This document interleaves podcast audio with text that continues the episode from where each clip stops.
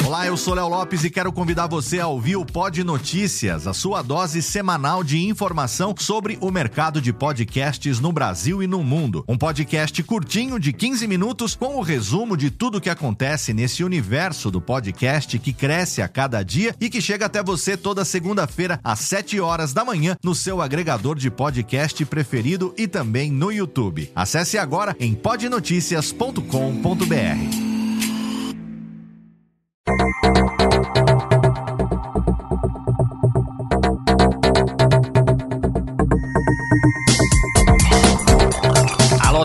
Técnica, alô Técnica, baixa a trilha técnica, seja muito bem-vindo. Esse é o episódio número 27 do Alô Técnica. Hoje você vai ouvir o áudio do debate Futurologia do Áudio que aconteceu na Campus Party Brasil 2015.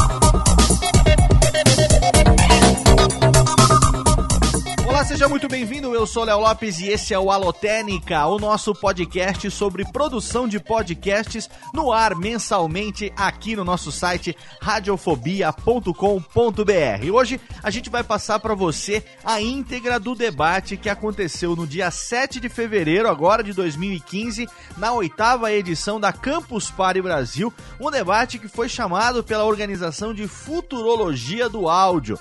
10 anos de podcast no Brasil sem abalar o rádio. E para isso, eles convidaram quatro pessoas ligadas tanto ao podcast como ao rádio. Da área podcastal, fomos convidados eu e meu amigo Lúcio Luiz, que além de ser integrante lá do Papo de Gordo, é também editor da Marsupial Editora, responsável pela publicação não só do livro Reflexões sobre o podcast no ano de 2014, como agora nesse ano de 2015, também responsável pela publicação do meu primeiro livro, Podcast Guia Básico. Também foi convidado Marcos Nascimento, ele que tem a Elite Online agora, uma network de podcasts, tá nascendo com uma proposta muito legal, e também o jornalista, o radialista Milton Jung, da rádio CBN, com certeza você sabe de quem eu tô falando, que veio também colocar uma visão do rádio e também contar toda a experiência que a rádio CBN tem com a publicação da sua programação no formato de podcasts. A CBN que tem um dos canais mais ricos de conteúdo em podcast na iTunes Store, sabe explorar muito bem o formato de distribuição de podcasts. Então hoje você vai ouvir a íntegra desse áudio, um áudio que não tá muito legal. Eu fiz o possível para limpar esse áudio por um problema técnico lá. Campus Party, você sabe, né? Especialista em ter problemas técnicos e é especialista em áudios de péssima qualidade infelizmente. E lá a gente teve um problema técnico que impediu a ligação do meu equipamento para gravar a mesa de som ali. Eu fui obrigado a extrair o áudio do vídeo do YouTube, um áudio de qualidade inferior, infelizmente, que eu dei uma tratada, dei uma limpada, tentei deixar minimamente suportável, audível para poder compartilhar esse conteúdo com você, porque claro, nem todo mundo tem a oportunidade de estar tá lá na Campus Party, ainda mais que esse debate aconteceu no sábado à tarde, no último dia, então nem todo mundo teve a oportunidade de ouvir e também porque apesar desse conteúdo estar tá na íntegra lá no vídeo no YouTube, nem todo mundo fica parado também ali no YouTube durante uma hora assistindo um vídeo de debate sobre podcasts. Acho que o melhor formato para a gente distribuir esse conteúdo continua sendo o podcast e o melhor podcast para distribuir esse conteúdo é, aqui no nosso caso, o Alotênica, onde nós compartilhamos esse conteúdo de produção com você. Você vai então hoje ter a experiência de quatro pessoas e um pouco dessas conjecturas sobre como foram os primeiros 10 anos de podcast no Brasil, qual a relação, qual a interface que o podcast e o rádio têm e o que é que nós vemos dentro da nossa impressão, dentro da nossa experiência, o que é que nós imaginamos que vá acontecer a partir de agora, nos próximos anos, entre o rádio e o podcast. Mas antes de ouvir esse áudio, é claro que eu quero indicar para você aqui o nosso site cursodepodcast.com.br. Tá tudo lá, tudo aquilo que eu faço relacionado à produção de podcasts, à edição de podcasts, você encontra agora em um único site feito especialmente para esse conteúdo cursodepodcast.com.br. Se você entrar lá agora, você já vai ter acesso imediato ao primeiro vídeo do tutorial de edição de podcasts no Sony Vegas. Aguarde porque nos próximos dias já estará sendo publicado o vídeo que dá continuidade a essa série, o segundo vídeo do tutorial de edição de podcasts no Sony Vegas.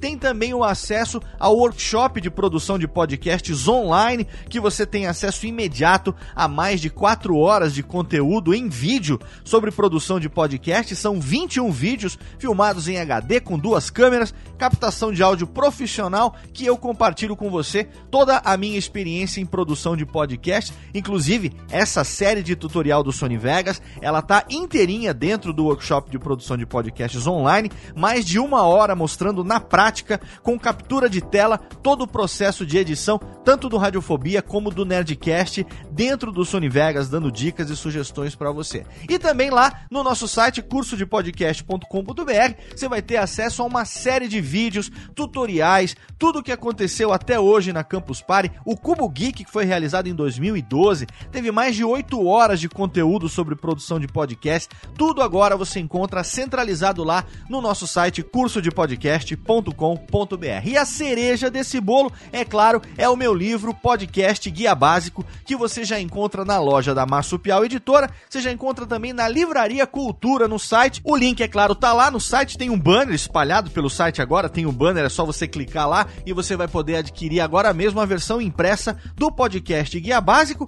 Muito em breve teremos também a edição digital, o nosso livro, o e-book, o EPUB. Eu não sei ainda qual o formato específico que a Marsupial Editora está produzindo, mas em breve você vai ter essa versão também para você poder aí comprar e ler no seu e-reader preferido, podcast Guia Básico, o primeiro livro técnico sobre produção de podcasts publicado no Brasil, que eu tenho orgulho de ter escrito e ter publicado através da Marsupial Editora. Gostaria muito que fosse útil para você e que ajudasse você no seu processo de produção. Você já sabe, para participar do Alotênica, para mandar sugestão de tema, para mandar sua dúvida, é só você escrever para alotênica@radiofobia.com.br. Não deixe de seguir também o arroba alotênica no Twitter e também curtir a nossa fanpage facebook.com/alotênica. Então agora é isso, não deixe de compartilhar com a gente as suas impressões, os seus pensamentos a respeito do tema lá no nosso site. Mês que vem a gente está de volta com mais uma edição do Alotênica. Aumenta o som e curte aí.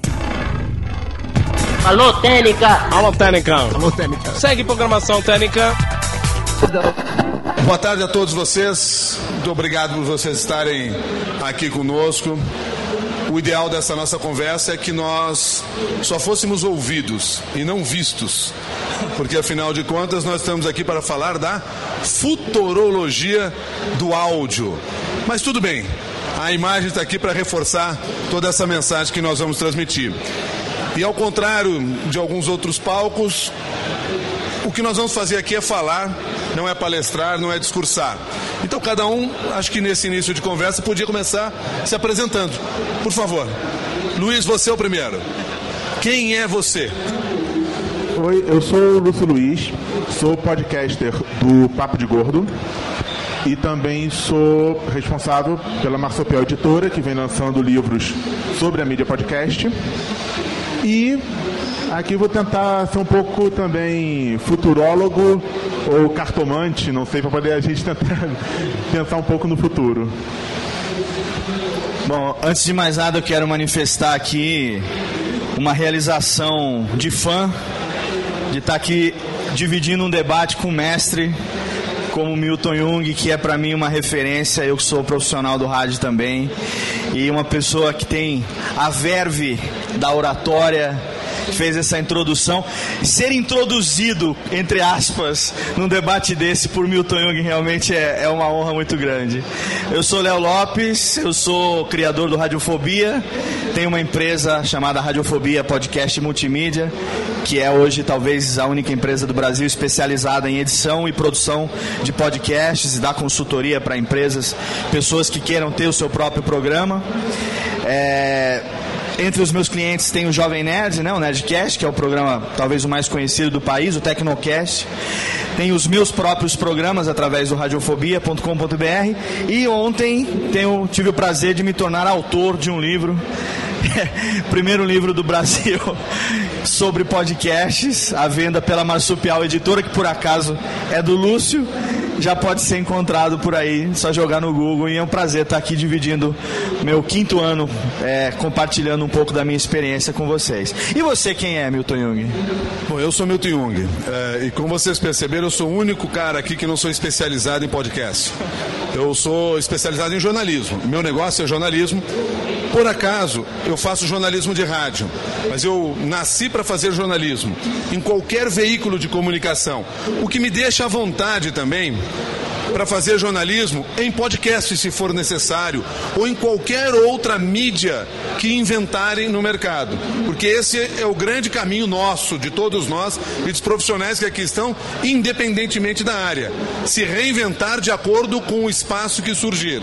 Se um dia o rádio já era, e até hoje ninguém conseguiu comprovar isso, pelo contrário, os números mostram que o rádio é cada vez mais, mas se um dia isso acontecer, nós continuaremos desenvolvendo conteúdo em outros caminhos, porque esse é o grande segredo. Saber desenvolver conteúdo, porque independentemente de você estar num programa de televisão, de você ter um jornalzinho de bairro, de você ter um podcast, o fundamental é o conteúdo que você vai oferecer. Porque podcast, muitos fazem. Tem milhões de podcasts no ar. Poucos realmente conseguem ter dimensão, penetração. E o que faz essas pessoas chegarem a esse ponto, porque elas têm conteúdo, conteúdo diferenciado, conteúdo criativo, às vezes nem tão diferente, mas criativo e a gente às vezes não entende. Mas eu falo a mesma coisa que ele, por que, que ele consegue ter essa, é, é, essa projeção no público e eu não tenho? Será que é porque ele tem mais dinheiro do que eu e ele faz mais publicidade do que eu? Talvez não, muito provavelmente não. Talvez porque ele tenha mais criatividade, ele tem encontrado o caminho certo e cada um de nós vai ter que encontrar o nosso caminho. Mas apenas fazendo aqui então a volta para o início do que era a minha apresentação, do que eu me apresentando a vocês, eu sou um jornalista, hoje um jornalista de rádio, ligado à Rádio CBN, que é uma emissora que desde sempre investiu em novas mídias, porque entendeu que a única maneira de sobreviver neste mercado era essa migração. E eu vou dar um exemplo para vocês, e aí eu já estou introduzindo essa nossa conversa aqui, cada um podendo pedir a palavra para o momento que quiser. Eu vou dar um exemplo para vocês. Em 1991 foi, surgiu a Rádio CBN, com um modelo que nós adoramos chamar de All News, que nós adoramos as expressões em inglês, é muito mais bonito, nós poderíamos dizer notícias 24 horas, mas por quê? Só notícias? Não, para que isso? Vamos chamar de All News? E aí chamamos de All News, aí todo mundo entendeu, não, não é? O pessoal entende quando a gente fala All News. Falasse só notícias, ninguém entender. Então, vamos lá preservar a língua portuguesa. Uma rádio All News, em 1991. Em 93, e surgiu no, no AM. Quem de vocês aqui ouve rádio AM? Uma minoria ouve rádio AM. A moça do a garota do streaming ouve rádio AM. Ela acabou de levantar o dedo lá atrás do computador. Ela é uma personagem especial nessa nossa apresentação, porque nós só teremos a voz dela. Mas enfim, o que interessa aqui é o seguinte: é, o que eu quero mostrar para vocês é, em 93 a Rádio CBN percebe o seguinte. Onde está o público do rádio jornalismo? Onde está o público que quer ouvir jornalismo? O novo público do jornalismo. Com base numa pesquisa da Ipsos, ficou claro o seguinte: primeiro, no rádio AM, o público envelhecia e empobrecia com o passar do tempo. No rádio FM, o público rejuvenescia e enriquecia, levando, claro, os devidos parâmetros para empobrecimento e enriquecimento nesse processo. Mas vamos lá. Que, que a Rádio CBN faz em São Paulo naquela época? Ela migra para o FM em busca deste novo público do rádio, porque sabia que se permanecesse lá no AM, ela não teria campo para crescer. Então ela foi atrás de um público. Só que o FM, de repente, uh, customizou, não, mas padronizou palavra melhor, não era customizar, padronizou. E aí o que acontece? Você precisava encontrar, cadê o público de novo? Onde é que essas pessoas novas estão indo? Elas estão indo para a internet, elas estão indo para qualquer outro, nós vamos atrás deles. Ah, elas estão indo para o vídeo, nós vamos atrás deles. Ah, eles querem ouvir podcast, nós vamos colocar podcast. E é isso que você tem que fazer como um empreendedor individual no seu negócio e como um empreendedor de rádio, buscar esse novo público. Então, quando a gente vê caras como esses aqui, eles são hoje, se a gente pensar bem, os antigos donos das emissoras de rádio. É verdade, donos de emissoras de rádio, rádios próprias, criadas por eles. Ou seja, isso está democratizado. Qualquer um que tiver uma boa ideia e uma excelente iniciativa, um olhar empreendedor também, porque a gente tem que sobreviver nisso, consegue crescer nesse processo. Vai virar dono da sua própria rádio. E nós não vamos ficar mais na mão de um pequenos grupos, que é a grande crítica que se tem à grande mídia, de uma maneira geral. São poucos grupos que comandam isso. Gente, está completamente democratizado isso. E cada um fazendo o seu pedaço no seu trabalho. Eu tinha muito mais coisa para falar para vocês, mas eu não quero também tomar conta do microfone. Porque todos nós que trabalhamos com áudio adoramos o microfone. Se deixar, não para de falar. Então eu queria ouvir de vocês um, um, um, algum comentário em cima disso e alguma colaboração para que a gente pudesse refletir um pouco mais à frente. Perfeito. É, eu, quem me acompanha sabe, eu sempre digo o seguinte: eu antes de ser podcaster, eu sou também radialista, né? É, como eu entrei tardiamente no rádio, é, eu não tinha com condições de, aos 30 anos de idade, recém-formado, com DRT recém-carimbado, ainda cheirando a tinta, disputar mercado com o pessoal que estava chegando com 16, 17, 18 anos de idade, porque, enfim, a minha necessidade profissional, necessidade de remuneração já era diferente do que de um locutor de entrada, né, dentro, dentro da carreira, que a gente sabe que toda carreira, quando você começa, você começa de baixo baixo e você vai galgando melhores salários, melhores, enfim, condições profissionais. É, a minha carteira de trabalho ficou guardada com o meu DRT carimbado durante quase dois anos, três anos. E eu desenvolvia esse trabalho de locução, fazendo freelancer, fazendo vozes, fazendo alguns freelas para algumas rádios e tal, alguma coisa assim, até que eu descobri o que existia esse tal de podcast. E quando eu comecei a ouvir o podcast, a primeira coisa que me, que me chamou a atenção foi o seguinte: essa linguagem eu já conheço. Essa linguagem de você ter três ou quatro pessoas falando sobre determinado assunto, discutindo sobre um filme, ou falando sobre determinado livro, ou mesmo discutindo suas histórias carnavalescas e, e aventuras de sala de aula e tal, eu já conheço isso. Eu ouvia esse papo quando, aos nove anos de idade, eu acordava de manhã com o cheiro do café que a minha avó fazia na cozinha e o barulho do rádio AM com a estática que a gente mora, morava no interior de São Paulo, em Serra Negra, e eu ouvia o Eli Correia conversando com as suas ouvintes, eu ouvia o Paulo Barbosa conversando com as suas ouvintes, lendo a carta. Daqui a pouco entrava o programa do Gil Gomes e ele ia fazer o caso de polícia.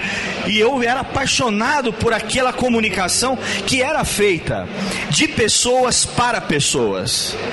Então, o que me chamou a atenção no podcast, como radialista em hibernação, era que aquilo ali era, acima de tudo, uma linguagem radiofônica aquilo ali era um, um, rádio AM, numa outra mídia, num outro veículo. Muda a maneira de distribuir, muda talvez a qualidade do áudio, muda o fato de que o conteúdo é sob demanda, mas a, a linguagem é exatamente a mesma. E aí, o bichinho do rádio, que estava dormindo, acordou, e aí eu falei: eu vou fazer isso também. Eu vou fazer isso também. Eu, eu sei fazer isso.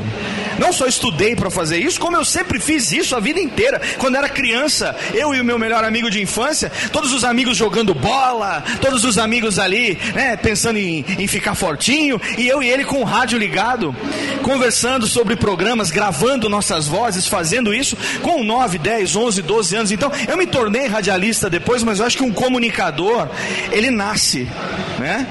O comunicador ele nasce e ele se forma com a experiência. Então, quando eu vi o podcast, tudo bem? Marcos Nascimento, senhoras e senhores. Salva de palmas. Salva de palmas. obrigado. Desculpem pelo atraso, meu carro quis pregar a peça justo hoje, mas eu trabalho normalmente com publicidade, tem um podcast chamado Bobo Sem Corte e uma network nova para podcast chamada Elite Online. A gente vai falando mais durante. Desculpem. Perfeito. Só concluir o raciocínio a gente já passa para você. Então, é, o que, que eu fiz na verdade? Eu comecei a estudar esse tal de podcast lá em 2009 o que tinha disponível, o que eu precisaria fazer, o que eu precisaria de estrutura, de equipamento, né, de, de hardware, de software, enfim, que tipo de, de, de, de equipe eu precisaria montar e tal, para eu também poder ser um daqueles que estaria do outro lado, compartilhando as minhas ideias com as pessoas. Então, a minha, a minha, o meu trampolim aqui, a minha emenda no assunto que o Milton introduziu, e aí é bom que a gente já ouve também o Marcos, é exatamente essa questão. O podcast, para mim, eu defendo, inclusive no meu livro, eu falo isso nas minhas palestras, eu falo isso. O podcast é o rádio AM. Eu estou falando do rádio AM de quando eu tinha 9, 8, 9, 10 anos de idade, nos anos 80.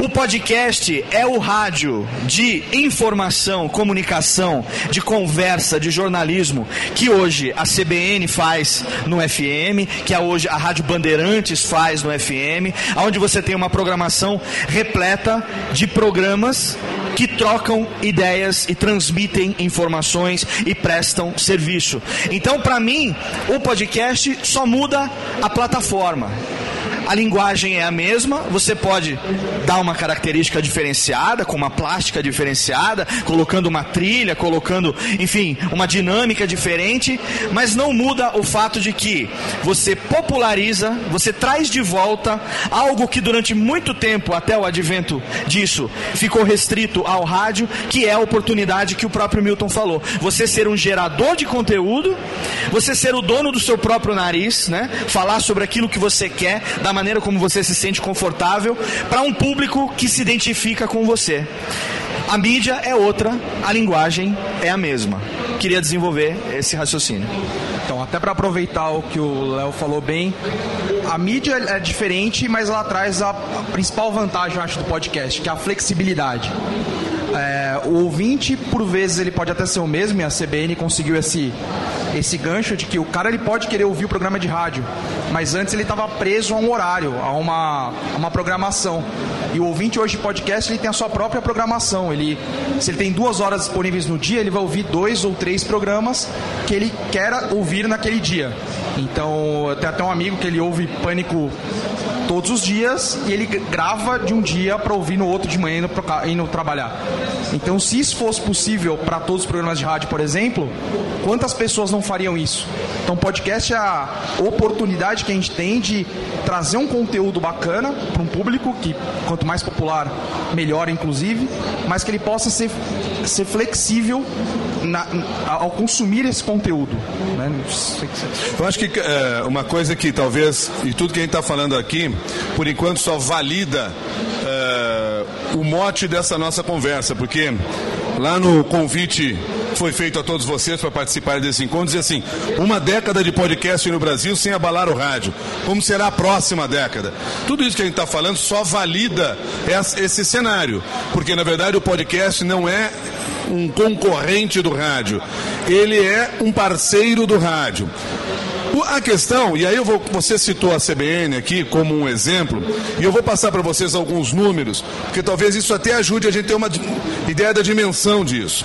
Rádio CMN tem 35 emissoras espalhadas pelo Brasil, quatro ligadas ao Sistema Globo de Rádio, São Paulo, Rio de Janeiro, Belo Horizonte e Brasília. Todas as demais são consideradas afiliadas.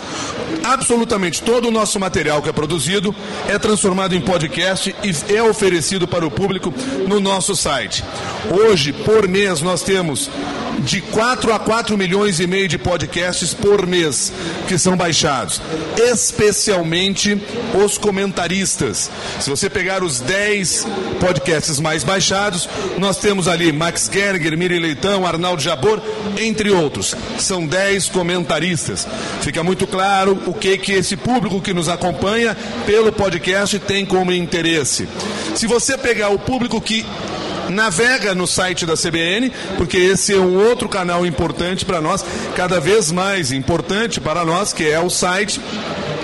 A gente percebe que ele é muito parecido com o perfil do público da internet, masculino, uh, por, uh, por maioria, na faixa de 15 a 44 anos, que é exatamente o espectro. Se a gente pegar por gênero, na internet ela está mais dividida. Para quem nos acompanha no site, ela pesa mais a favor dos homens, ou seja, mais homens nos consomem do que as mulheres. Mas se pegarmos por idade, é a mesma faixa etária da internet, está muito parecido com isso. Mas eu acho que 4 milhões e meio de podcasts, com detalhe, eu acho que isso é mais importante ainda, mostra claramente como essa mídia se desenvolveu no último ano em janeiro do ano passado, nós tínhamos algo em torno de um milhão e meio de podcasts por mês. Em janeiro desse ano, nós fechamos com 4 milhões de podcasts. Nós tivemos um crescimento de mais de 260%. Ou seja, é algo significativo. A questão é, e aí eu queria descobrir com vocês essa resposta, que vocês são especialistas em podcast, é quanto isso rende, por exemplo, para a Rádio CBN? Provavelmente nenhum tostão. Nós temos um custo para fazer isso, mas é um custo necessário. Ele não faz mais parte de gastos, ele faz parte de investimento. É necessário. Vou dar um outro exemplo para vocês. Há um ano e meio, nós estreamos o programa, dentro do programa que eu apresento na Rádio CBN, Jornal da CBN, do Márcio Atala, Bem-Estar em Movimento. Fomos ao ar no primeiro dia com o Márcio Atala. Não deu meia hora, eu comecei a receber mensagens de ouvintes reclamando que o podcast dele não estava no ar. Sim, por um erro burocrático nosso, não tinha sido feita a solicitação ao departamento que faz, transforma aquilo em podcast e põe na nossa lista, etc. Um erro nosso, um descuido nosso, que não pode ter. Porque o ouvinte, meia hora depois, ele já queria conferir aquilo, porque talvez ele não tenha conseguido ouvir direito, porque ele estava no trânsito, e ele sabe que tinha aquele conteúdo, ou ele quis mostrar para o outro, pô, o cara falou lá agora tal coisa.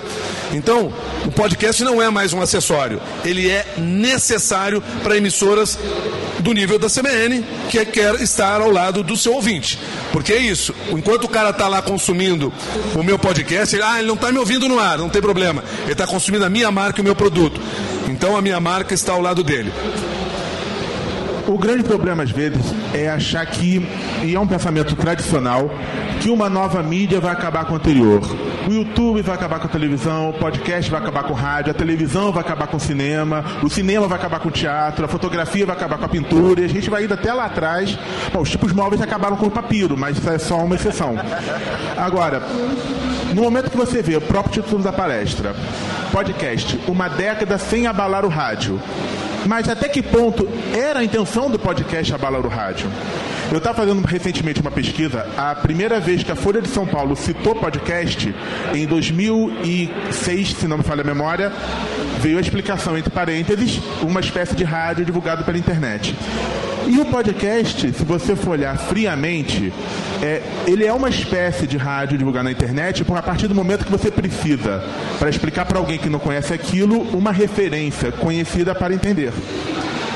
O próprio exemplo da parte da faculdade, na minha época da faculdade de jornalismo, eu só fiz as matérias obrigatórias de rádio, porque com essa voz eu jamais imaginei que trabalharia em rádio. Sinceramente. Com essa voz só em programa de humor. E eu não estava muito afim. Tudo bem que o podcast que eu faço agora é de humor, mas não vem ao caso. É, mas o, pronto, o ponto primordial disso tudo é o equívoco, pelo menos na minha percepção, eu estou jogando isso para todo mundo poder é, conversar, porque afinal, como aqui é um exercício de futurologia, não há certezas, e tudo que a gente falar amanhã já pode ser grande bobagem, eu acredito o seguinte. O podcast e o rádio são coisas simultâneas. A gente pode traçar um paralelo, guardando as devidas proporções, com o que vem acontecendo atualmente com a televisão. O YouTube vai acabar com a televisão.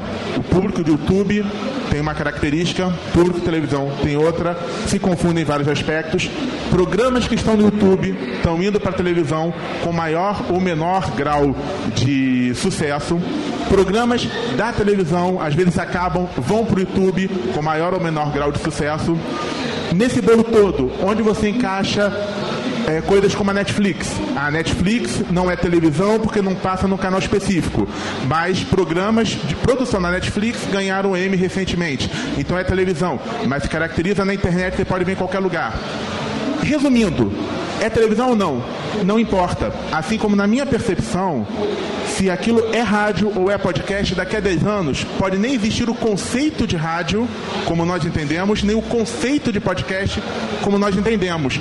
Mas o rádio e o podcast levarem a uma ou mais coisas que vão estar funcionando de maneira diferente. Quando o streaming estiver funcionando de maneira é, perfeita no Brasil, você não vai ter necessariamente que baixar algo para ouvir depois.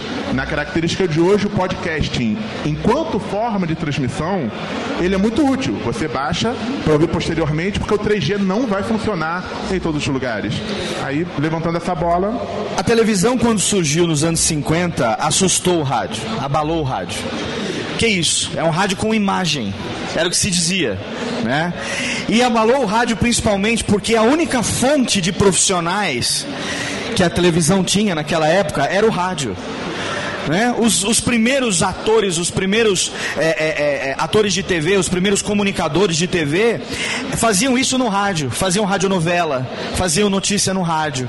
Então é natural que naquela época isso acontecesse. Não havia onde encontrar profissionais que atuassem naquela mídia quando a internet surgiu, isso, assim, aí a televisão evoluiu e o rádio se manteve firme e forte, crescendo sempre. Eu nasci em 1974. Eu nunca quis fazer televisão, mas eu sempre quis fazer rádio. Eu nunca quis aparecer, mas eu sempre quis me fazer ouvir. A televisão nunca teve apelo sobre mim. O rádio tinha todo o apelo sobre mim, né? E agora, dos anos 90 para cá, com o surgimento da internet, não foi a internet que assustou o rádio. O rádio que se assustou com a internet de novo no primeiro momento. Eu tenho a oportunidade de rodar o Brasil sendo convidado para dar palestras em congressos de radiodifusores que querem entender um pouco melhor essa coisa do podcast, como é que isso funciona. Eles me perguntam porque eles têm a CBN como referência, porque a CBN é um ponto fora da curva. A CBN é a única emissora do Brasil que tem toda a sua programação no canal do iTunes por atração, com esse sucesso de 4 milhões e meio de downloads por mês, a CBN é exemplo totalmente fora da realidade das rádios no Brasil. O radiodifusor no Brasil, ele ainda não entende a internet. Infelizmente, o pequeno radiodifusor, aquele que conseguiu a concessão na época da ditadura, que trouxe como herança, né, que o, o avô tinha concessão, que passou para o filho, que passou a concessão para o pai. Vocês já ouviram falar disso? Né, que grande parte ainda das emissoras de rádio do Brasil estão na mão de políticos, na mão de deputados ou de família de políticos conseguiu isso há muito tempo. A Rádio CBN é totalmente diferente dessa realidade. E a Rádio CBN entende a internet e sabe fazer uso da internet. Né? É, mantenha seus amigos do seu lado e, entre aspas, os inimigos mais próximos ainda. É, então, se você tem medo de alguma coisa, você precisa procurar entender o que, que é aquilo. O que, que é isso que está me dando medo? Como é que eu não entendo? Como é que funciona? Quais, né, qual, qual o funcionamento disso? A CBN conseguiu fazer isso com maestria e conseguiu entender que o podcast para o rádio ele é um ampliador de público, ele é mais um canal, porque quem não ouve rádio hoje não ouve por quê? Porque para a grande maioria das pessoas, grande maioria, para a maioria das pessoas, ouvir podcast, ouvir rádio hoje deixou de ser prático. Né? Você precisa de um transmissor FM na mão para você poder escutar e você tem o smartphone que tem acesso à internet que muitas vezes você não tem como ouvir, porque aquela emissora que você quer, ela não tem ainda o sinal via streaming, né? Por que, que o ouvinte da CBN cobrou em meia hora o programa do Atala? Porque ele é um ouvinte de podcast? Não, porque ele é um ouvinte da CBN que ficou, entre aspas, extremamente mal acostumado com a eficiência que a rádio tem em distribuir o seu conteúdo de forma online numa outra plataforma, que ele consegue consumir de uma maneira muito mais fácil e rápida do que uma transmissão de ondas hertzianas. Você consegue pegar um Wi-Fi muito mais rápido hoje em dia com o seu smartphone do que você consegue sintonizar uma emissora de rádio para você ouvir se ela não tiver transmitido via streaming. Então, a partir do momento que os radiodifusores, que os não só os radiodifusores, não o dono de rádio, mas que os, os gerentes de rádio, os produtores de rádio, as pessoas que trabalham com a produção da mídia, procurarem entender a internet, entender principalmente o podcast e fizerem o uso inteligente dessa ferramenta como uma porta, uma janela para você ampliar o seu público e, e, penetrar melhor e conseguir esse alcance, como exemplificado pelo Milton, aí a gente vai ter uma revolução. Os 10 anos até agora de podcast não foram suficientes para abalar o rádio, mas eu acho que os próximos 10 eles podem ser uma grande fusão de forças, uma grande, né, um, é, é, uma união de forças em prol do crescimento não só do rádio, como do próprio podcast. E aproveitando também o que ela falou, e também falado aqui, é que a, a, futurologia é sempre difícil a gente chutar o que vai acontecer e etc. Mas uma forma da gente tentar pensar é sempre vendo os maiores mercados, né? O mercado americano hoje ele é o maior mercado de podcast e foi muito lá que o negócio aconteceu, né? O Rick Gervais, quando ele começou a fazer um programa de rádio, ele resolveu passar para a internet. Teve que fazer um acordo com a rádio dele na época, foi muito difícil tal, conseguiu manter em paralelo. Hoje ele só tem o podcast. É, e aí você fala, isso abalou o rádio americano, 35% do, é, dos americanos ouvem frequentemente podcast. Mas Nova York é a maior praça de rádios do mundo. Então isso não abalou o rádio, porque exatamente como ele falou, é, acaba sendo complementar. Esse, esse consumidor de mídia 3.0, 4.0, sei lá em que ponto que a gente está, ele não, não se prende mais a uma mídia só, ele se prende ao que traz informação para ele na hora que ele precisa ou da forma que ele precisa. Tenho certeza que para o ouvinte da CBN, ele ouve o atalho em certo horário, mas ele já tem a CBN na mente dele, ou isso pode criar a, a vontade de consumir a mídia do podcast para o rádio. Né? Então é uma, uma possibilidade que a gente tem daqui a 10 anos é que a gente tenha já esse público consumindo é, a mídia de outras, de outras que não seja só o rádio, de outros lugares. Então pode ser o YouTube, pode ser o podcast, mas que nunca isso vai ser de alguma forma concorrente, né? A gente tem condição de fazer com que sejam mídias complementares. Porém, um outro ponto só rapidinho também para gerar discussão é que a mídia podcast ainda é meio que um, um velho oeste, né? A gente ainda não tem é, muita gente. A CBM foi a primeira, uma das primeiras que chegou e falou: olha, a gente está aqui.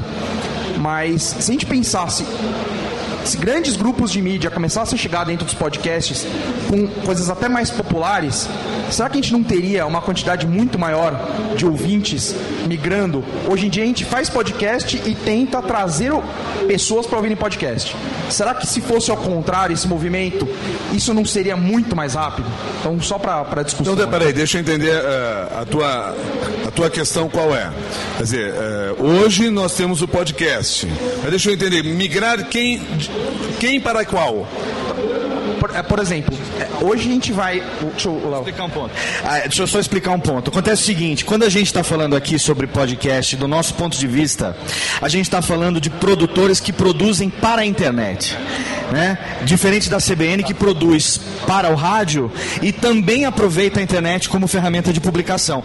Para nós que produzimos exclusivamente para a internet, é uma luta de Davi contra Golias. Você é, entre aspas, ficar tentando trazer público de outras mídias e fazer entender o que é o podcast produzido exclusivamente para a internet. Então acho que é isso que o Marcos está falando. Não seria mais é, é, produtivo, né? Fazer o contrário, a gente conseguir fazer esse tipo de parceria de forma a mostrar para o público que o podcast nada mais é do que uma outra maneira dele ter acesso àquilo que ele já tem através de outras mídias. Eu vou até dar um exemplo para vocês que recentemente, é que talvez não seja um exemplo muito positivo, porque o programa terminou recentemente, mas não por causa disso, terminou por outro motivo. Vou dar um exemplo para vocês. Três caras lá na. Três caras, não, um cara lá na Rádio CBN, o Teco, Luiz Gustavo Medina, que participa do fim de expediente, do Hora de Expediente, com a gente. É, junto com o Alexandre Schwartzman, que é um economista bastante conhecido no Brasil, e com o Dudu, que é outro economista bastante conhecido. São três caras que se conheceram, gostam de economia. Você, vamos fazer um podcast sobre economia? Conversando um com o outro, de repente, no meio do caminho apareceu a Marisa Tavares, que é diretora de jornalismo da Rádio CBN, disse assim, mas querem fazer o quê? Podcast? É. E vão botar onde esse podcast? Ah, não sei ainda. Não, então põe lá na página da CBN, vocês fazem o podcast. O nome do programa é Triconômicas. É uma brincadeira de uh, três economistas tricotando tal. Enfim, uma brincadeira legal. Não, vocês põem lá na rádio, põem lá na lista de podcasts nossos. Eles desenvolveram esse produto. No meio do caminho, você para, para, para, para, mas estão fazendo esse programa de 15 minutos, 20. Não dá para aproveitar assim que botar no ar na rádio? Ah, dá sim. Passou a entrar duas vezes por semana na rádio CBN dentro do programa do meio-dia. Então vejam como andou. Por que, que eu digo que não. Eu, eu, eu, eu, eu temo dar esse exemplo? É porque, infelizmente, um dos três fez um grande sucesso. E aí foi chamado para o FMI, não por causa do programa, que é o Dudu. Ele foi convocado, foi chamado para trabalhar no FMI e ele é, entre fazer um podcast de graça aí pro FMI, ele preferiu ir pro FMI. Traidor da causa. Mas enfim, foi pro FMI. E aí o programa acabou por si. Mas, olha só, daquilo lá virou uma célula que permanece dentro do programa de rádio. Então, curiosamente, uma, um produto que surgiu no podcast contaminou a rádio e hoje permanece só na rádio, não no podcast. Mas, sim, isso que vocês estão falando, para mim sempre foi a grande dúvida. Há 10 anos, eu fiz um livro de jornalismo de rádio e a minha ideia era muito clara, porque todo mundo naquela época perguntava: a internet não vai acabar com o rádio? A minha frase sempre foi essa e eu até hoje repito. A internet é o novo oxigênio do rádio. O rádio vai sobreviver na internet. Ele vai crescer na internet e vai democratizar. Porque qualquer pessoa poderá ter rádio. Antigamente, você precisava ter uma concessão. Na internet, você não precisa dar concessão. O problema é como você vai conseguir, vai conseguir ser ouvido. Onde conquistar o público para ser ouvido. E esse é o drama hoje do podcast. Porque você pode fazer um produto muito bom, mas não ter dimensão. Como alguns conseguem, outros não conseguem. Eu não sei a fórmula. Porque eu, felizmente, o meu podcast está sendo empurrado por uma emissora de rádio que é muito mais fácil de fazer. Ele está num site que tem milhões de acessos também, porque tem vários outros produtos lá sendo oferecidos. E claro que é mais fácil. Mas talvez seja o caso de vocês que produzem independentemente podcast começar a perceber se não há mercado nas emissoras de rádio para veicular este produto de vocês lá, convencer este empresário de rádio que não entendeu o podcast ou que não entendeu por quê?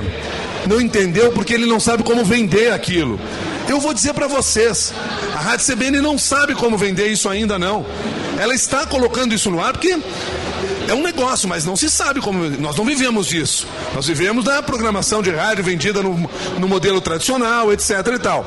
Mas por que será? Será que desenvolver esse podcast e levar para esses empresários de rádio, trabalhar a cabeça desse pessoal e provar para ele o seguinte: olha, me deixa entrar no seu site aí, me deixa fazer parte da sua rádio com esse produto que eu tenho, que eu estou te oferecendo de graça para tentar dar projeção, talvez seja um caminho.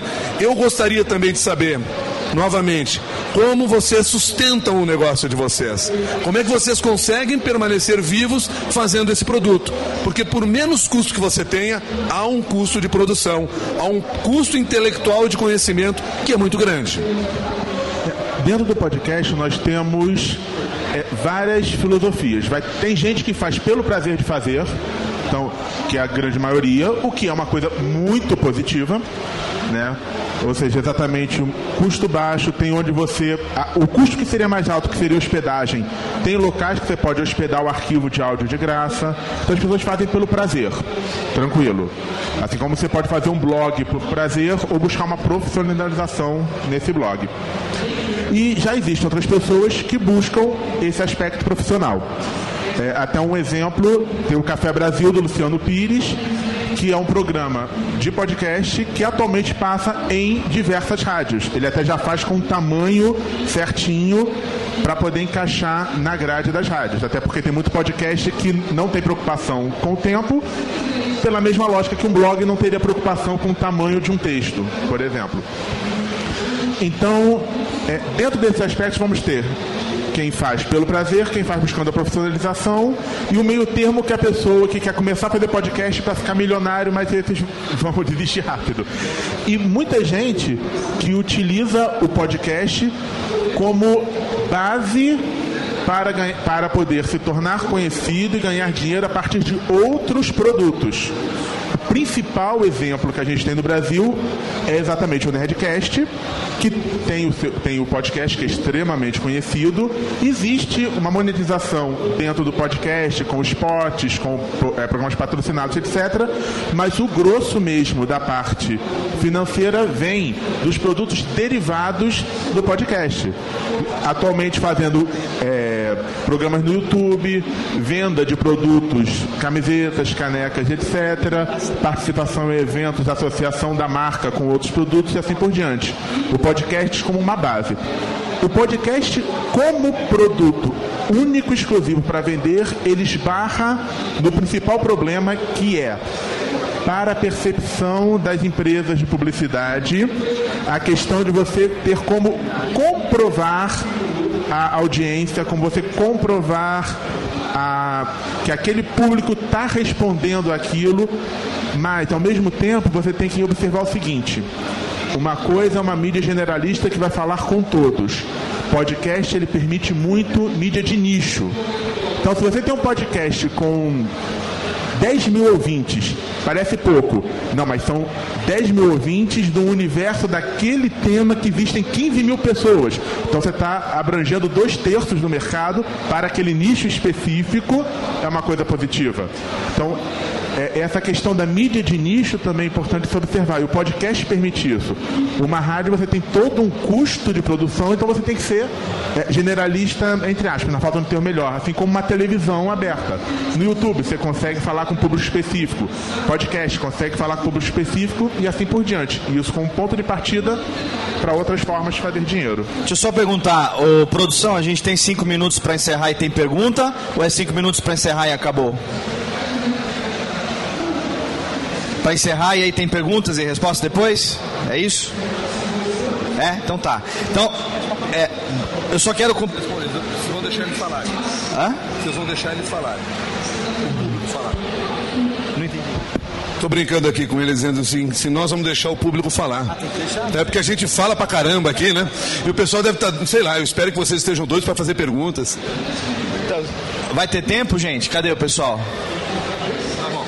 É? Tá, só para concluir o que o Lúcio falou, é, eu acho que exatamente esse é o ponto do podcast, mas para a gente conseguir começar a ser visto, né, para a gente conseguir também começar a ter relevância a ponto das emissoras convidarem podcasts para fazer parte dos seus conteúdos, é, precisa ter algumas qualidades, algumas características.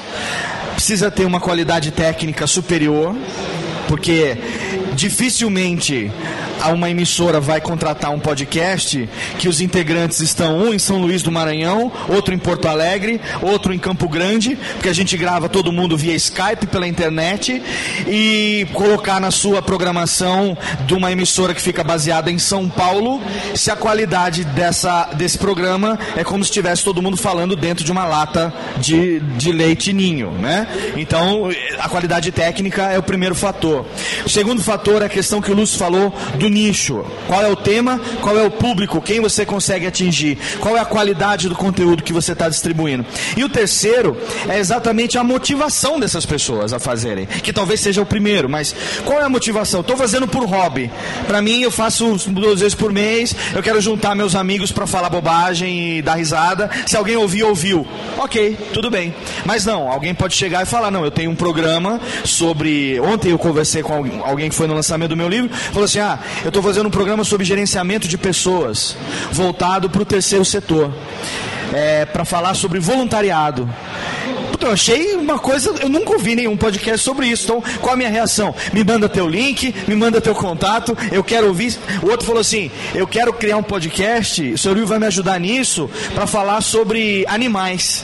Pessoas que querem ter pets, né? Animais de estimação, e muitas vezes não sabem como cuidar, responsabilidade. Também é algo que eu nunca ouvi falar. Então, depois de 10 anos, parece que agora o podcast começa a despertar uma visão diferente. Uma visão de que, Marcos é um exemplo, pode se profissionalizar. É possível fazer uma network de podcast? Você vai querer que nessa network entre qualquer coisa, sacolada de gato? Ou vai ter um critério, vai ter um filtro? Isso vai servir de trampolim para aumentar a popularidade, como é nos Estados Unidos, para aumentar o número de ouvintes, para aumentar a, a relevância que o podcast tem na vida das pessoas, a ponto dele se tornar absorvível por uma emissora? Exato, assim, o grande desafio da network é, além dessa linha que o Léo comentou, de ter um mínimo de qualidade que seja aceitável, e aí não é para mim, é pro anunciante. É, eu sempre falo que eu faço a network e não, óbvio que todo mundo que está ali é importante para a gente, mas a gente faz é, é para que isso seja comercializável. A, o meu maior objetivo é fazer com que a agência, esse sim o grande é, motivador e ele sim o grande vendedor, ele entenda o podcast como uma mídia comercializável, né? Essa é a agência que vende para o grande anunciante, não é o grande anunciante que vem eu quero um podcast. Então eu tenho que convencer o mídia dessa agência que esse público de podcast ele é mais engajado que o público normal. É, pela pod pesquisa que também o Léo ajudou, a gente tem é, um público que ele, é um, ele tem um nível cultural acima do público comum. Então, se isso for, soma, for somado com o nicho do programa, ou mesmo com alguma marca que ela seja mais ligada à tecnologia, ou seja mais ligada ao público mais jovem, que seja entendido como uma mídia comercializável. É, a Elite Online ela tenta trazer esses podcasts e também é um trabalho até de consultoria para que possa é, falar, olha, a tua qualidade de áudio não está ideal. Olha, é, você precisa, por não ter concessão, as pessoas se sentem muito livres a falar de qualquer assunto, a falar de qualquer forma. Então, quer ser comercializado, tem que se tomar cuidado com uma série de coisas, assim como o rádio faz. Então, é, além de também tentar ir para o rádio, é, é possível se espelhar um pouco no rádio para que o podcast tenha sucesso e, enfim, ele tem uma linha parecida, porque se o rádio é comercializável, por que não o podcast também sê-lo? É isso. Alguém gostaria de fazer perguntas? Uh, tem um microfone aqui para eles ou é esse microfone? É esse o microfone?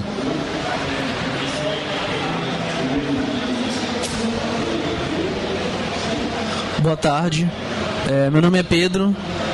É, a minha pergunta é, é, é bem simples. É, basicamente, nos últimos anos, a gente viu um crescimento estrondoso do, do podcast, e não só de termos de, de ouvinte, mas também de quantidade de podcasts ativos né, que estão é, sendo veiculados regularmente.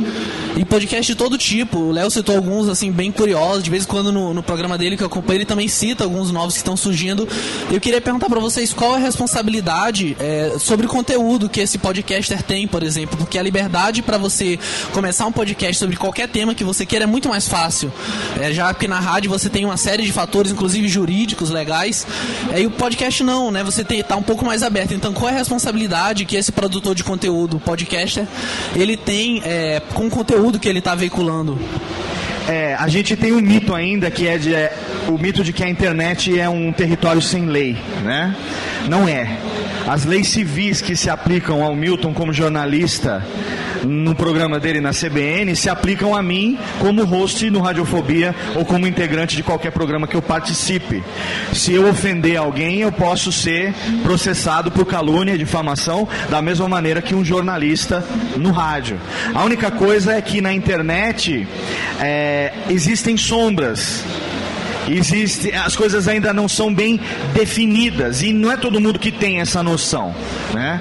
Eu sou da política de que você é responsável por tudo aquilo que sai da sua boca, independente de qual seja a sua fonte. Você tem que assumir essa responsabilidade. Meu pai me ensinou que homem é aquele que fala sentado e quando fica em pé, ele sustenta aquilo que ele disse sentado. Eu disse isso, disse mesmo e mantenho a minha palavra. Se eu errei, eu me retrato, eu peço desculpas e não fico fugindo pela tangente e falando, não, mas eu quis dizer tal coisa. Não, eu disse mesmo, falei besteira, peço desculpas, por gentileza, me perdoe. Acho que essa é a política de, todo, de toda pessoa. Mas, a gente tem agora é, o marco civil, a gente tem algumas coisas ligadas à legislação que ainda estão né, um tanto quanto indefinidas para nós. A gente não sabe quais os rumos que a, que a internet vai tomar a partir do momento que tudo isso que foi aprovado começar a ser é, regulado, fiscalizado ou não. Mas vamos lembrar o seguinte: se você agora, nesse momento, lá no seu Facebook, colocar um post qualquer, dando uma opinião que agrida alguma pessoa, ela pode agir contra você. E nós temos uma série de exemplos na história recente de situações como essa. Podem não agir juridicamente, mas podem pressioná-lo. Há dois dias ou há três dias, o Ministério da Saúde colocou uma campanha no ar na sua página no Facebook para tentar convencer as pessoas, os jovens, a não consumir eh, de forma excessiva a bebida alcoólica. Usou três meninas e com um lema que eu confesso a vocês que eu li e não vi nenhum preconceito contra as mulheres. Para mim foi uma mensagem normal, mas enfim, houve pessoas que identificaram ali que havia uma mensagem preconceituosa, reagiram na, no próprio Facebook e o Ministério da Saúde retirou. Se isso acontece num Facebook, e claro, dei o exemplo do Ministério da Saúde, que aí a dimensão é muito maior, mas pode acontecer em qualquer um de nós, vários casos de pessoas que fizeram comentários preconceituosos e que tiveram que responder por isso, vai acontecer no seu podcast. E quero lembrar mais um detalhe: não é a minha área, a área musical não, realmente não é a área em que eu atuo no rádio, mas também, se você colocar música no seu podcast, você pode estar ferindo leis de, de direito autoral. Então tem de estar atento atento a esse tipo de questão também. Podcast tem que recolher CAD? Se usar música comercial, tá ficando caro fazer podcast. Mas enfim, mas enquanto eles não estiverem olhando muito pra gente, aí eu me coloquei aqui entre os podcasts, continue usando por sua conta e risco. Mas enfim, é, isso acontece. Isso acontece na Rádio CBN acontece. Né? Porque é uma rádio, não é uma rádio de música, é uma rádio de notícia. Né? E, e às vezes a música é notícia. E aí, ah, bom, mas vocês estão usando a música como notícia ou estão usando a música como entretenimento? Pô, aí fica aquela discussão filosófica, né, que não vai nos interessar agora. Mas enfim, só para te mostrar claramente qual é tu, o tamanho da tua responsabilidade. É a mesma que você fizer o Twitter nesse momento falando mal de alguém. É exatamente a mesma. Obrigado. Boa tarde, gente, tudo bem? É... Sim? Vocês estavam comentando, tanto o Léo quanto ele também estava falando do pessoal que desconhece a mídia podcast no momento. Os, radi os radialistas, o e o pessoal da, de agências de publicidade também. Quanto tempo vocês acham? É, assim, duas coisas na verdade. O que vocês sentem quando se deparam com tanta gente assim, mais importante, que não conhece a mídia e que vocês querem entrar nesse meio? É, como vocês se sentem diante de um cenário desse e quanto tempo, falando em futurologia agora, vocês acham que isso ia levar para eles conhecerem essa mídia? Eu tenho que esperar uma próxima geração para aí sim vocês começarem a emplacar. Então, é... quem disse que eu quero, né? Essa é a questão. Então, eu não sei até que ponto a migração do podcast ou a absorção do podcast pelo rádio é o caminho. Talvez o caminho seja você utilizar as duas plataformas de forma que é, uma emissora, por exemplo, ela pode ter um canal exclusivo de podcasts com conteúdos que são feitos apenas para a internet e não necessariamente vão ao ar. Você pode ter, sim, o conteúdo que vai ao ar, como é hoje a CBN, e tem esse conteúdo também distribuído em formato de podcast, ainda que não seja produzido para este fim, mas aproveitando a ferramenta e o público que essa ferramenta traz. E pode ter também um canal que seja um canal exclusivo para internet. Porque queira ou não queira, nem todo mundo que é público de internet vai se tornar público de rádio só porque o podcast dele foi para o rádio. you. Pelo contrário, se o Radiofobia hoje fosse para o rádio, eu perderia 80% do meu público. Porque 80% do meu público não ouve rádio e não vai ouvir só porque eu passei a fazer em outra mídia. Né? Eu acho que é, objetivo, é, o, o, que quer crescer, de que maneira quer crescer, é uma coisa muito pessoal de cada empreendedor, de cada podcaster, de cada um que faz o seu projeto, mas eu particularmente não vejo nisso um futuro. Então eu não posso dizer para você agora, baixando Mãe de Iná, que vai demorar 5, 10, 15 anos, porque eu não consigo ver esse futuro, porque eu não me vejo nele. Eu não consigo me perceber nesse futuro. Eu sou hoje um podcaster 100% realizado como radialista só na internet. Eu tenho o meu público cativo, tem esse menino que veio de São Luís, no Maranhão, para Campus Party, ficou sabendo que eu estava lançando o livro ontem, pegou um ônibus, foi daqui até Conceição, pegou o metrô, foi até a Avenida Paulista numa sexta-feira de chuva com São Paulo alagada para me dar um abraço. É isso que eu quero. Isso é que faz valer a pena seis anos, sete anos à frente de produção como aquilo que eu faço. Saber que uma pessoa lá em São Luís veio para São Paulo para me dar um abraço, falou obrigado, Léo, eu gosto do que você faz. Cara, para mim particularmente, isso vale por 10 mil rádios conectados me ouvindo naquele momento. Porque eu sei que para ele eu vou fazer importância sempre. Eu sempre. Ele, ele, nunca vai esquecer, eu também nunca vou esquecer disso. É o Tobias, cara. Até o nome dele eu sei. Entendeu? A gente vai estar junto sempre. A gente criou um, um bonde, uma ligação, né? E pode ser que no rádio isso seja possível, pode ser que não. Eu nunca experimentei isso durante o tempo, pouco tempo que eu fiz rádio, mas eu experimento isso na internet. Cada um de vocês me faz ser útil, me faz sentir feliz no que eu estou fazendo hoje. Então, André Rus, que eu sei quem é você também, isso que você está me perguntando, eu não me visualizo nesse futuro. Acredito que seja possível sim, dependendo do objetivo. Acredito que tenham pessoas que consigam se realizar nessa, nesse cenário que você desenhou. Mas eu não vejo nisso um futuro para a internet, não. Eu acho para o podcast, não. Eu acho que a tendência é exatamente ao contrário, a gente unir as forças mantendo o foco nos públicos específicos. Queria só deixar uma sugestão para nós aqui. Como eram duas perguntas que tinham que ser feitas, que eram para ser feitas, eu acho que a tua mensagem aqui foi muito bacana no encerramento. Então acho que cada um de nós poderia agora, nessa, já aproveitando essa pergunta, trazer uma mensagem final para cada um que está aqui, por favor. Bom, então aproveitando isso que o Léo também falou, é, ser podcaster hoje é ser catequizador. A gente fica tentando levar o máximo de gente possível para a mídia. Eu acho que vai continuar assim. 2006, oito anos atrás eram todos bebezinhos, hoje estão como estão. Então acho que é, a gente tem a, a parte boa daqui para frente, a gente tem anos bons de crescimento, mas realmente não tem como falar. É, obrigado a todos. Eu fico à disposição para quem quiser conversar depois.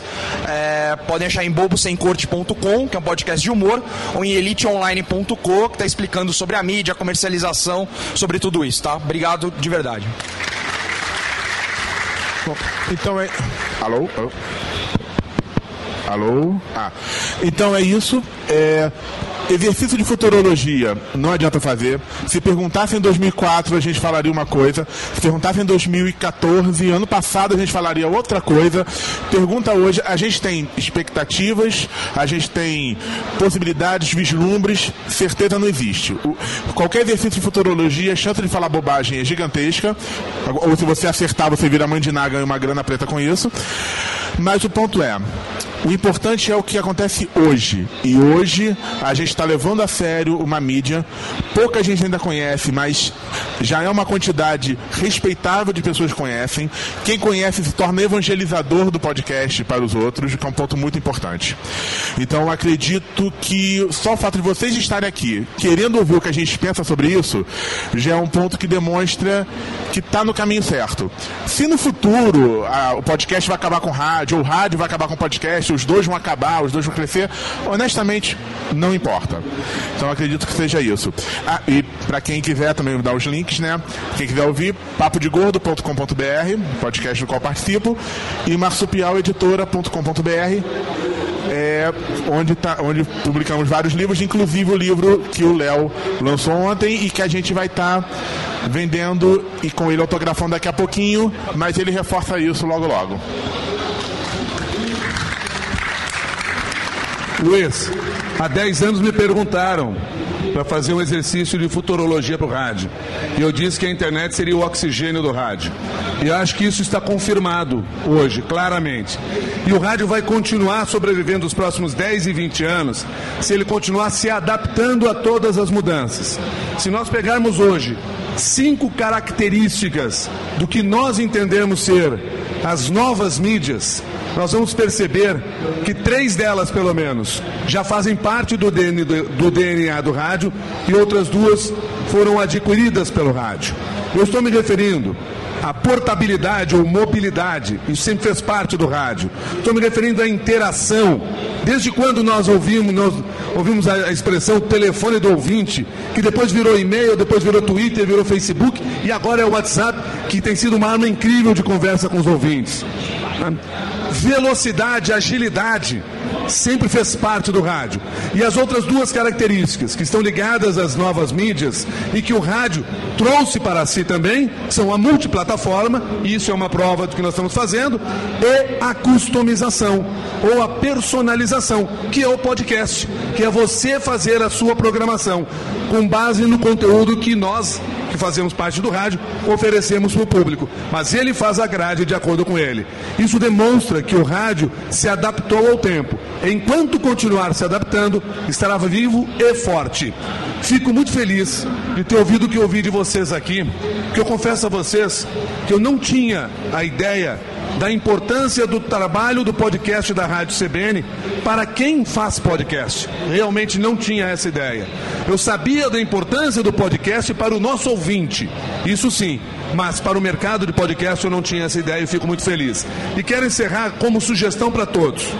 Porque nós falamos aqui, você citou a questão da qualidade do áudio. Sim, se você quer ter um produto que tenha dimensão, sim, tem que ter qualidade do áudio. Hoje nós na Rádio CBN, nós fazemos entrevistas por Skype, nós colocamos depoimentos gravados no WhatsApp, mas tem qualidade no áudio. Agora, por favor, não abram mão do diferencial de vocês, da criatividade de vocês. Porque se vocês quiserem entrar no mercado fazendo o mesmo que nós fazemos no rádio, a mesma coisa, vocês vão perder porque lá no rádio já está tudo estruturado, tem um, um, modelo de negócio definido, enfim, é outra história. Façam aquilo que vocês têm como criativo, como individual e diferencial.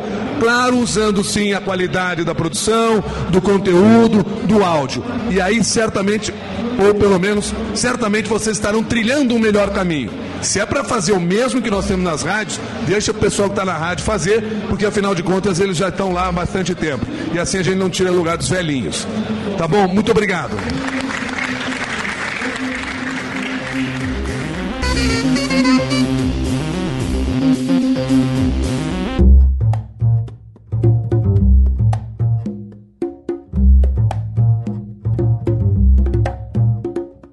Este podcast foi produzido por Radiofobia, podcast e multimídia. Oi, eu sou o Antônio Viviani e quero convidar você a ouvir o nosso podcast Voz Off. Desde julho de 2017, eu e meu amigo Nicola Lauleta temos o prazer de conversar com as grandes vozes do rádio, da TV e da publicidade do Brasil e trazer suas histórias até você. Se você, como nós, é apaixonado por locução, acesse vozoff.com.br e acompanhe nossos episódios aqui na Radiofobia Podcast Network.